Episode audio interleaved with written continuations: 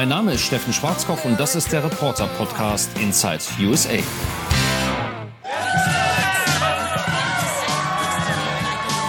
Ja, die Stimmung hier ist momentan wirklich super. Immer ziemlich was los, wenn ich ins Büro komme. Es wird gejubelt und geklatscht und gequiekt, was das Zeug hält.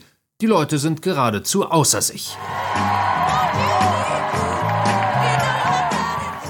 Was ich vielleicht noch der Vollständigkeit halber erwähnen sollte, der Jubel gilt nicht mir. Klar freuen sich meine Kollegen Sabine, Rob, Bill und Nancy immer wahnsinnig, mich zu sehen. Sie zeigen das nur nicht so lautstark. Der Jubel schallt mir eher aus den zahlreichen Fernsehgeräten in der Redaktion entgegen. In den hiesigen Nachrichtensendern wird nämlich sehr viel applaudiert. Bei Fox News dem Präsidenten, bei CNN und MSNBC den Demokraten. Und das meine ich nicht nur im übertragenen Sinne, gerade jetzt im Vorwahlkampf. Thank you! So freuten sich zum Beispiel vor wenigen Tagen die Anhänger von Bernie Sanders. Und so die von Pete Buttigieg. Our campaign is built for the long haul. Elizabeth Warren. Amy, Amy, Amy, Amy Klobuchar. Selbst bei Andrew Young wurde diese Woche gejubelt und das, obwohl es gar nichts zu jubeln gab. Der Unternehmer beerdigte nämlich seine Präsidentschaftspläne wegen gleichbleibend bescheidener Umfragewerte seine Anhänger waren trotzdem aus dem Häuschen. Ist halt Amerika, ist halt Wahlkampf. Die werte Gemahlin hingegen ist gar nicht euphorisch, womit ich inhaltlich mal wieder abschweife und einen kleinen Abstecher nach Hause mache. Es kann eine Naturkatastrophe sein, es kann ein Blackout sein, es kann ein Angriff sein, keine Ahnung. Ich will jedenfalls ja. vorgesorgt haben. Wie gesagt, ähm, bitte, gehen wir, wir haben einen Campingcore, da haben wir aber immer noch keine Propangasblase. Julia bereitet sich nämlich auf das Schlimmste vor. Überschwemmungen, Erdbeben, Stromausfall, Krieg, Bernie Sanders als Präsidentschaftskandidat. Man müsse auf alles eingestellt sein, argumentiert sie. Wobei ich nicht so genau weiß, ob Kerzen und Campingkocher gerade im Fall Sanders viel weiterhelfen. Andererseits Schaden tut's auch nicht, falls, Achtung Wortspiel, politisch dunkle Zeiten anbrechen sollten. Die werden nämlich laut Donald Trump definitiv kommen, sollte der von ihm sogenannte Crazy Bernie tatsächlich das Weiße Haus übernehmen. Für meinen Präsidenten ist der 78-jährige etwas kauzig wirkende und ständig rumbrüllende Senator aus Vermont nämlich die Inkarnation des Bösen oder mit anderen Worten ein Sozialist. Und hier in Amerika ist das vor allem für die Republikaner ein Schreckgespenst, ein Schimpfwort. Sozialist. Uah. Hoffentlich ist das nicht ansteckend, dann sich doch lieber den Coronavirus einfangen. Aber um das vielleicht nochmal klarzustellen, die werte Gemahlin hat jetzt nicht wirklich Angst vor Bernie Sanders, nur sein ständiges Geschrei nervt sie vielleicht ein bisschen, was ich persönlich gut verstehen kann. This victory here is the beginning of the end for Donald Trump. Vor ein paar Tagen hatte ich das Vergnügen, Angehörigen von deutschen Botschaftsmitarbeitern in Washington was über das Leben und die Arbeit eines Journalisten zu erzählen, und natürlich kam auch die Frage auf, wer denn bitteschön gegen Donald Trump im November antreten würde. Ich habe darauf geantwortet, keine Ahnung. Na gut, stimmt jetzt nicht ganz, und wenn doch, würde ich es als Korrespondent niemals zugeben.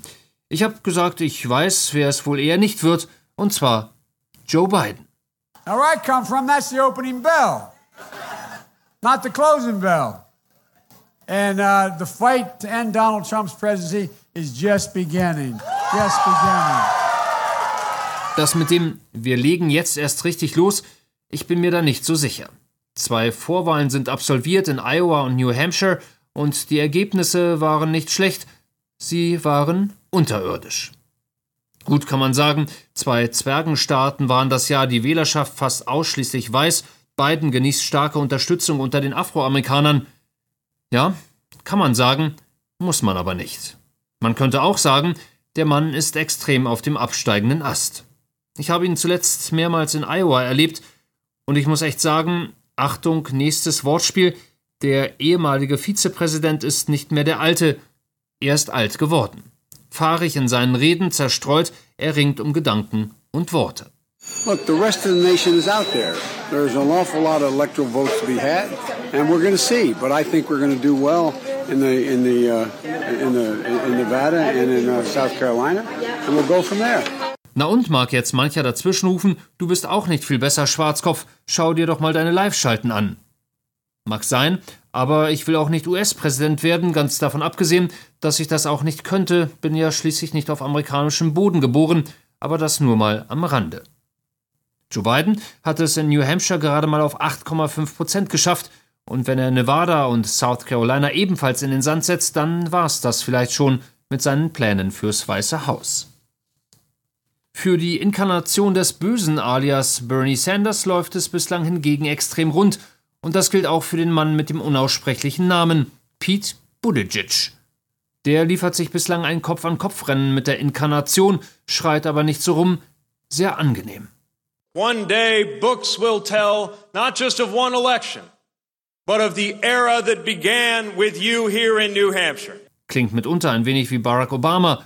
Buttigieg ist 38 Jahre alt, Afghanistan-Veteran, ehemaliger Bürgermeister der Stadt South Bend in Indiana. Er spricht sieben Sprachen fließend, unter anderem Norwegisch, und er ist schwul. So what? Ist das heutzutage noch ein Thema in Amerika? Ja, ist es. Für manche Wählergruppen gilt Buttigieg aufgrund seiner sexuellen Orientierung als schlichtweg ungeeignet. Und die anderen Kandidaten? Elizabeth Warren kommt nicht zurecht aus der Hüfte. Amy Klobuchar überraschend stark in New Hampshire, aber eine Schwalbe macht auch hier in den USA noch keinen Sommer. Tom Steyer? Nun ja. Also doch, Bernie Sanders? Mag sein. In den nationalen Umfragen liegt er momentan vorne. Und der Mann im Weißen Haus reibt sich schon die Hände. Welches Wahlkampfthema könnte schöner sein als der Fight gegen den Sozialismus? Auch auf die Gefahr hin, dass das alles heute hier ein wenig trocken gerät, noch eine Zahl. Oder ich drehe es mal um. Wie viel Prozent der Demokraten glauben momentan, dass einer ihrer Kandidaten am 3. November Donald Trump schlagen kann? Na gut, ich verrate es. Gerade mal 44 Prozent. Begeisterung ist etwas anderes, aber wer weiß, vielleicht wird es ja auch keiner der bisher genannten, sondern Michael Bloomberg. I'm here to unite the country and to defeat Donald Trump. Der ehemalige Bürgermeister von New York ist mit seinen 77 Jahren auch nicht gerade das, was man taufrisch nennen würde. Aber er hat Geld, viel Geld.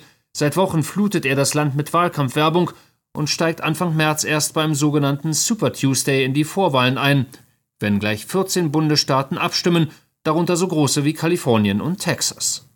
Egal, es gibt Wichtigeres. Julia hat gerade angerufen, was jetzt mit dem Gaskocher und den Kartuschen wäre. Nächste Woche würde es nämlich stürmisch werden. Ich kümmere mich mal. Aber vielleicht sollte das auch Joe Biden tun.